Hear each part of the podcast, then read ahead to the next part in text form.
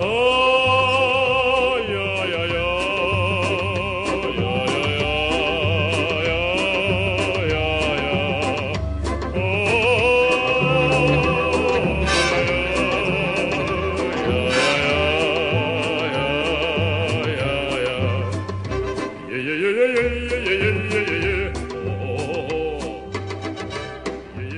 estamos de volta com o BBcast, seu podcast de automobilismo e outras nerds.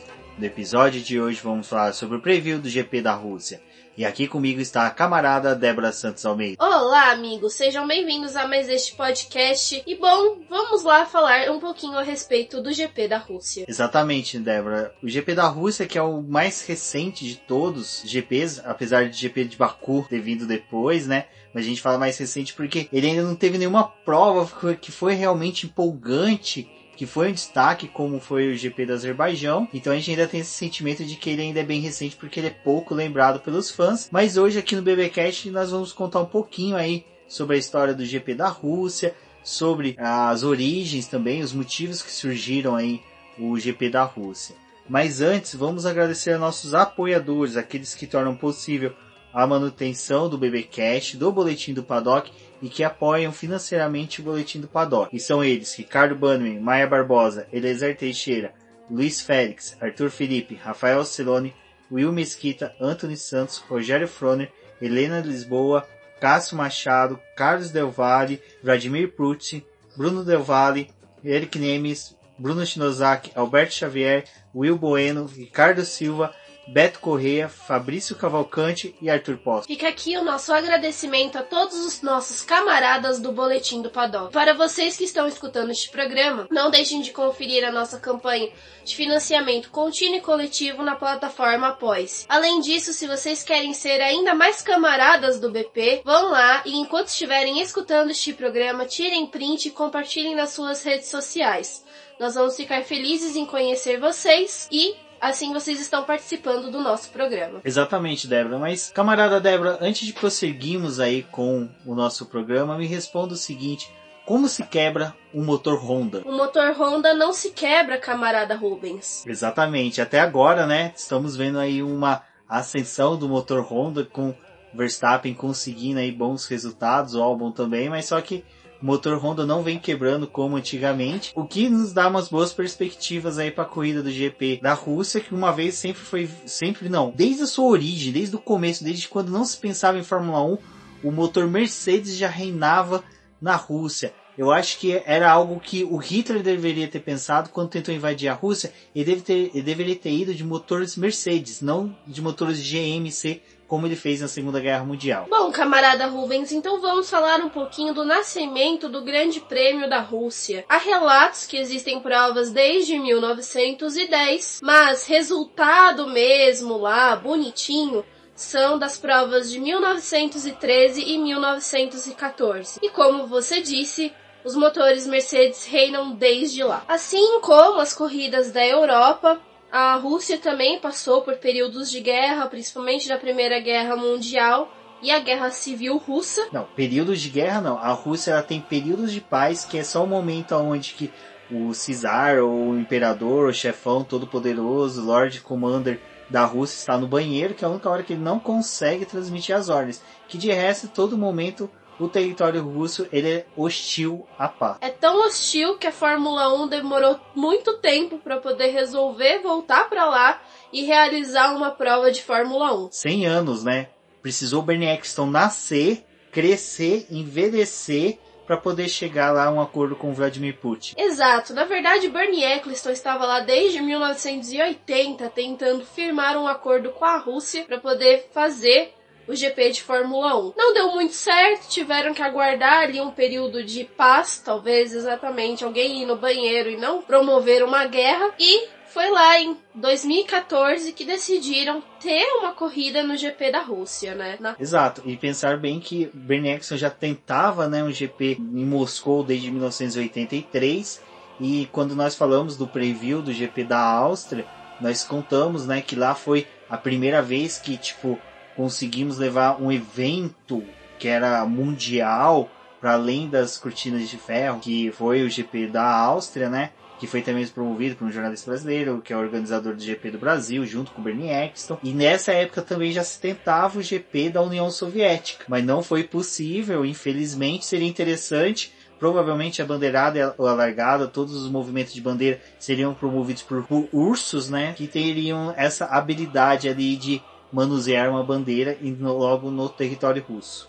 É, e o Vladimir Putin precisava estar tá montado nesses ursos. Mas enfim, quando decidiram fazer uh, os Jogos Olímpicos de Inverno de 2014, já aproveitaram o espaço, começaram também a construir a pista que viria a receber o GP da Rússia. Olha que interessante, né? A gente coloca aí 2014 ia ter os Jogos Olímpicos, né, de inverno, e aproveitando toda uma estrutura que ia ser construída para o Parque Olímpico, eles já criaram o autódromo é bem interessante que a gente tem essa discussão hoje, né, do GP do Rio de Janeiro, aonde que vai ser construído um. É que o GP e... do Rio de Janeiro acabou matando, que era a pista de Jacarepaguá. Fizeram o Parque Olímpico lá, mas não conseguiram manter o circuito ou fazer algo para poder utilizar ainda aquele espaço para poder fornecer mais um lugar para ser uma pista de Fórmula 1 ou de qualquer outra corrida que pudesse o Brasil estar tá né? Exatamente, é bem legal que foi no mesmo período, né?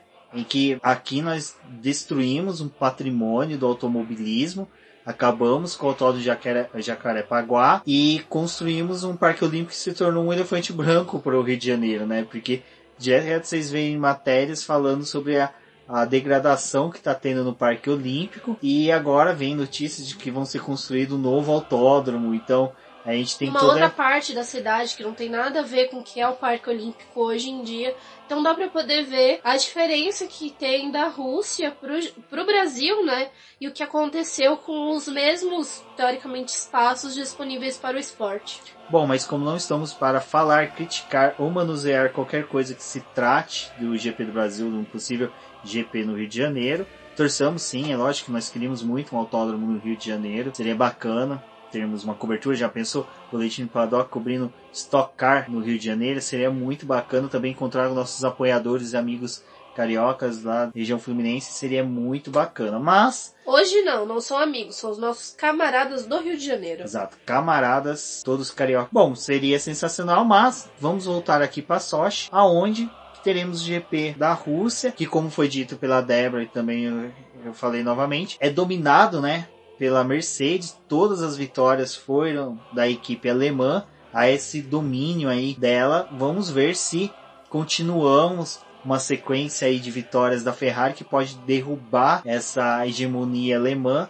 Lembrando que o Binotto essa semana, né, Débora, falou sobre isso, sobre os acertos que a equipe fez com as novas atualizações no carro e que pode levar um otimismo aí pro time italiano. É, assim como eles fizeram para Singapura, levaram o um novo pacote aerodinâmico para o carro da Ferrari, pensando nessa corrida e tentando melhorar a downforce do carro. Agora, para o GP da Rússia, esse conjunto aerodinâmico é praticamente eliminado e eles trazem um novo para essa corrida porque as características da pista são bem diferentes do que é fornecido em Singapura, então não tem como manter a mesma configuração do carro. E agora é uma nova, né, novidade para a Ferrari, porque eles não sabem como que o carro vai se comportar e os ajustes vão ser realizados já na sexta-feira com os treinos livres. Bom, mas antes de falar a respeito das estatísticas desse GP. Como o Rumi já ressaltou, a Mercedes domina a Rússia, mas tem algumas coisinhas interessantes a respeito da pista e também dos pneus que foram escolhidos para este final de semana. A Pirelli optou pelo C2 duro, faixa branca, o C3 médio, faixa amarela e o C4 macio, faixa vermelha. Até é um pouco curioso a Pirelli ter utilizado essa gama intermediária dentro dos pneus que eles têm, porque o asfalto de Sochi não fornece degradação. Apesar da pista ter estreado ali em 2014, ela está passando ainda pelo processo de maturação desse asfalto, então a cada ano que tem corrida a degradação aumenta um pouquinho, mas ela não é tão notória quando se olha assim a respeito de, de um todo da corrida. Primeira prova realizada lá, praticamente a Mercedes não tinha necessidade de fazer a troca dos pneus e só fez porque é algo obrigatório na Fórmula 1. E é interessante eles escolherem essa gama intermediária, porque novamente não vai fornecer grandes estratégias para as equipes que não vão ter que lidar com talvez a necessidade de precisar realizar mais uma troca de pneus. Então, talvez nesse cenário poderia ser mais adequado utilizar a goma mais macia para poder provocar um pouco mais as equipes e talvez fornecer estratégias melhores. Apesar do asfalto ser liso, né, deve ser uma pista de alta, tendo curvas bem fechadas, contudo elas conseguem o carro imprimir um bom ritmo ali. A curva 3 é que mais exige, né, tendo em vista que ela é uma curva bem extensa para quem quer visualizar qual que é aquela curva que tem várias bandeiras e que até mesmo o Romain Grosjean teve um acidente muito feio, salvo 2015. engano, 2015, né, ainda na época da Lotus. Lotus que tinha a mesma pintura da atual Haas, então quem sabe aí pode ser um presságio. E a curva 8, que é para quem é saudosista e adora lembrar do autódromo lá de Istambul, é muito parecida, que são pistas que exigem aí, são das poucas curvas que exigem do carro no circuito de Sochi. Ao contrário das outras pistas em que a primeira curva é a desafiadora e onde acontece os principais acidentes das corridas, em Sochi é a curva 3 que designa a maioria dos acidentes pós-largada. Exatamente, porque foi justamente nessa curva que surgiu o lendário, famoso, o reverenciado herói soviético, o torpedo russo, né? Que foi ali que o Kvyat acertou o Sebastian Vettel no GP russo. E os dois ainda foram para o pódio, né? Então, assim, tem ali essas chances de mesmo você cometer uma pequena cagada em uma das curvas, você conseguindo se recuperar em pista. As condições meteorológicas também são bem variáveis e a chuva pode cair em qualquer momento do final de semana. Para esse final de semana foi traçado a chuva principalmente para o dia da corrida, só que ainda podem ter variações ao decorrer do final de semana. O que é interessante, né? Porque com uma pista que não degrada pneu, se nós tivermos começo com chuva, término ou pancadas de chuva durante a corrida, essa mudança de pneu pode ser variável e tendo pneus mais macios como uma opção para os pilotos, a gente pode ter uma corrida muito com um ritmo muito mais forte, muito mais alucinante, o que é interessante para esses carros desse ano que estão demonstrando aí uma qualidade na velocidade, né, Débora, no desempenho muito bom e que é aquela coisa, a gente torce para o GP da Rússia ter umas variáveis para não se tornar um GP monótono. Bom, Débora, acho que agora seria interessante a gente passar para os nossos ouvintes os números, dados, estatísticas do GP da Rússia.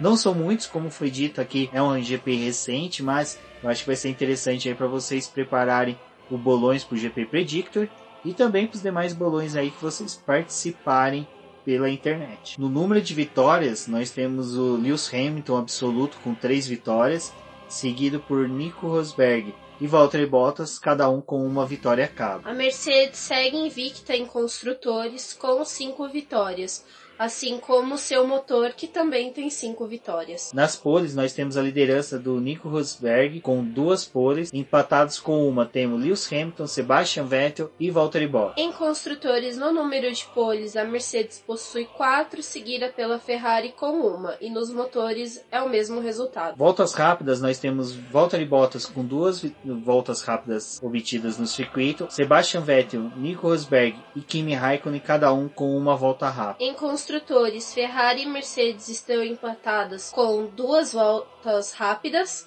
seguidas pela Williams com apenas uma. Com motores, nós temos duas da Ferrari e três da Mercedes, que continua reinando até mesmo em voltas rápidas. E o que é interessante aqui é que nós temos um invasor, né, que é o Williams com uma volta rápida, que foi a do Valtteri Bottas lá em 2014, que no primeiro GP ele conseguiu obter essa volta. Para quem se lembra, aquele carro maravilhoso que a Williams construiu em 2014, que foi o maior esmagador de sonhos que alguém poderia ter, porque 2014 foi espetacular, demais anos foi ladeira abaixo. Outros números que são interessantes para vocês poderem ter aí para os bolões é que o comprimento total da pista é de 5.848 metros. Temos duas zonas de DRS, uma no setor 1 e a outra finaliza o setor 2 e termina no começo do setor 3. São 53 voltas, né, a prova, sendo que a volta mais rápida é do Valtteri Bottas no GP do ano passado, com 1 minuto 35 segundos, 861 milésimos.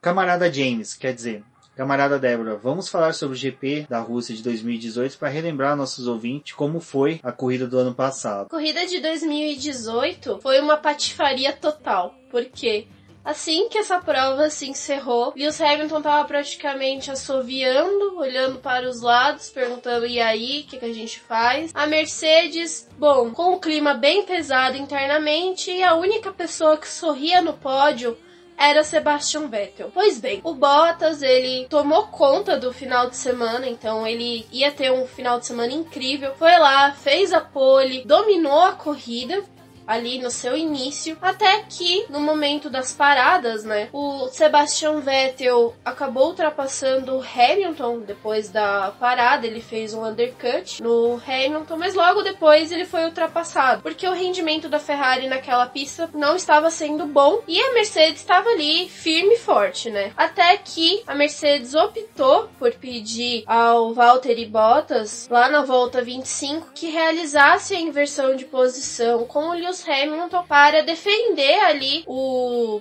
segundo lugar que seria do inglês. Em contrapartida, né, eles utilizaram isso para poder dizer que a Ferrari estava se aproximando deles e que era uma ameaça para o segundo lugar. E o Bottas praticamente estacionou na pista para poder deixar bem claro que ele estava sendo forçado aquilo. O Hamilton ultrapassou ele e o Vettel, ele não estava atacando o Hamilton, ele nem tinha chances de atacar, então o segundo lugar não estava nem um pouquinho ameaçado. E foi lá, né? Continuou a corrida, aquela torta de climão, todo mundo vendo aquela palhaçada. Não tinha necessidade alguma, porque a vantagem quando eles chegaram no GP da Rússia do Hamilton para o Vettel era de 40 pontos. E, pois bem, na última volta, né, Bottas chamou lá no rádio e perguntou: vocês vão manter a posição? Sim, nós vamos. Eles cruzaram a linha de chegada com o Hamilton em primeiro, Bottas em segundo e o Vettel no terceiro lugar. O Bottas teve aquela cena clássica dele empurrando a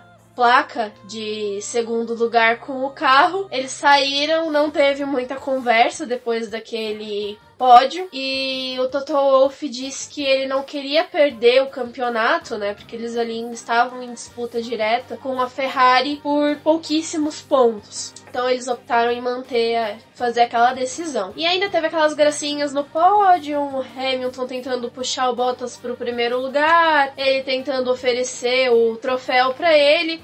Mas até então a merda ali já tinha sido feita e não tinha mais o que acabar com aquele clima, né? Um destaque que foi da corrida, infelizmente ficou ofuscado aí pela descamaradagem do Toto Wolff, foi o Max Verstappen que largou de 19, terminou a prova em quinto, uma excelente prova do menino Max. É, ele costuma fazer essas corridas legais quando ele larga do fundão, né, e vem conquistando posições. Exato. E um outro ponto aí que foi interessante dessa questão do Valtteri Bottas com o Lewis Hamilton é que abriu a discussão novamente sobre ordens de equipe e agora recentemente pré-GP da Rússia, o Valtteri Bottas fala que ele tem muito interesse nessa corrida porque ele ainda tem assuntos inacabados na Rússia. Então a gente não sabe se os assuntos inacabados dele são com o Toto Wolff e a Mercedes pela patifaria, pelo despautério sem o menor pingo de lógica do que eles fizeram no passado, ou é com Kimi Raikkonen que abordoou ele lá em meados de 2015 com a Ferrari e acabou jogando o Valtteri Bottas para fora da pista, com que ele não conseguiu concluir a prova. É, a gente já tá saindo de um GP de Singapura não muito legal, até mesmo pro Bottas, porque ele foi meio que forçado a segurar o carro e não andar tão rápido para não acontecer um undercut com o próprio companheiro de equipe. Então ele não poderia ultrapassar o Lewis Hamilton e ele teve que se manter ali atrás do companheiro, né? Eles perderam o pódio e ele já tá vindo dessa situação um pouco infeliz ali de Singapura e agora o GP da Rússia traz tudo que aconteceu no ano passado onde ele tinha mais uma grande chance de vitória seria a conclusão de um final de semana perfeito que a equipe optou por não deixar. Então, assuntos inacabados realmente para esse final de semana. Então é isso, camaradas. Esse foi o nosso preview para o GP da Rússia. Espero que tenham gostado. Como sempre, ficam recadinhos aqui da paróquia. Acompanhe o boletim do Paddock no final de semana do GP. Teremos os reviews de todos os treinos livres e do treino classificatório da corrida todos redigidos pela Débora. Também acompanhe nós pelas redes sociais, pelo Instagram, Twitter, Facebook, sempre como o Boletim do Paddock, mas do Twitter o user é diz no boletim que não deixem de conferir o nosso campanha de financiamento coletivo e contínuo lá no Apoia-se. Eu sou o Rubem GP Neto, um forte abraço a todos e até a próxima. Obrigado por escutarem o programa até aqui. Eu sou a companheira Débora Almeida me sigam no Twitter como TheFlowers, comente com a gente a respeito da corrida deste final de semana e até a próxima.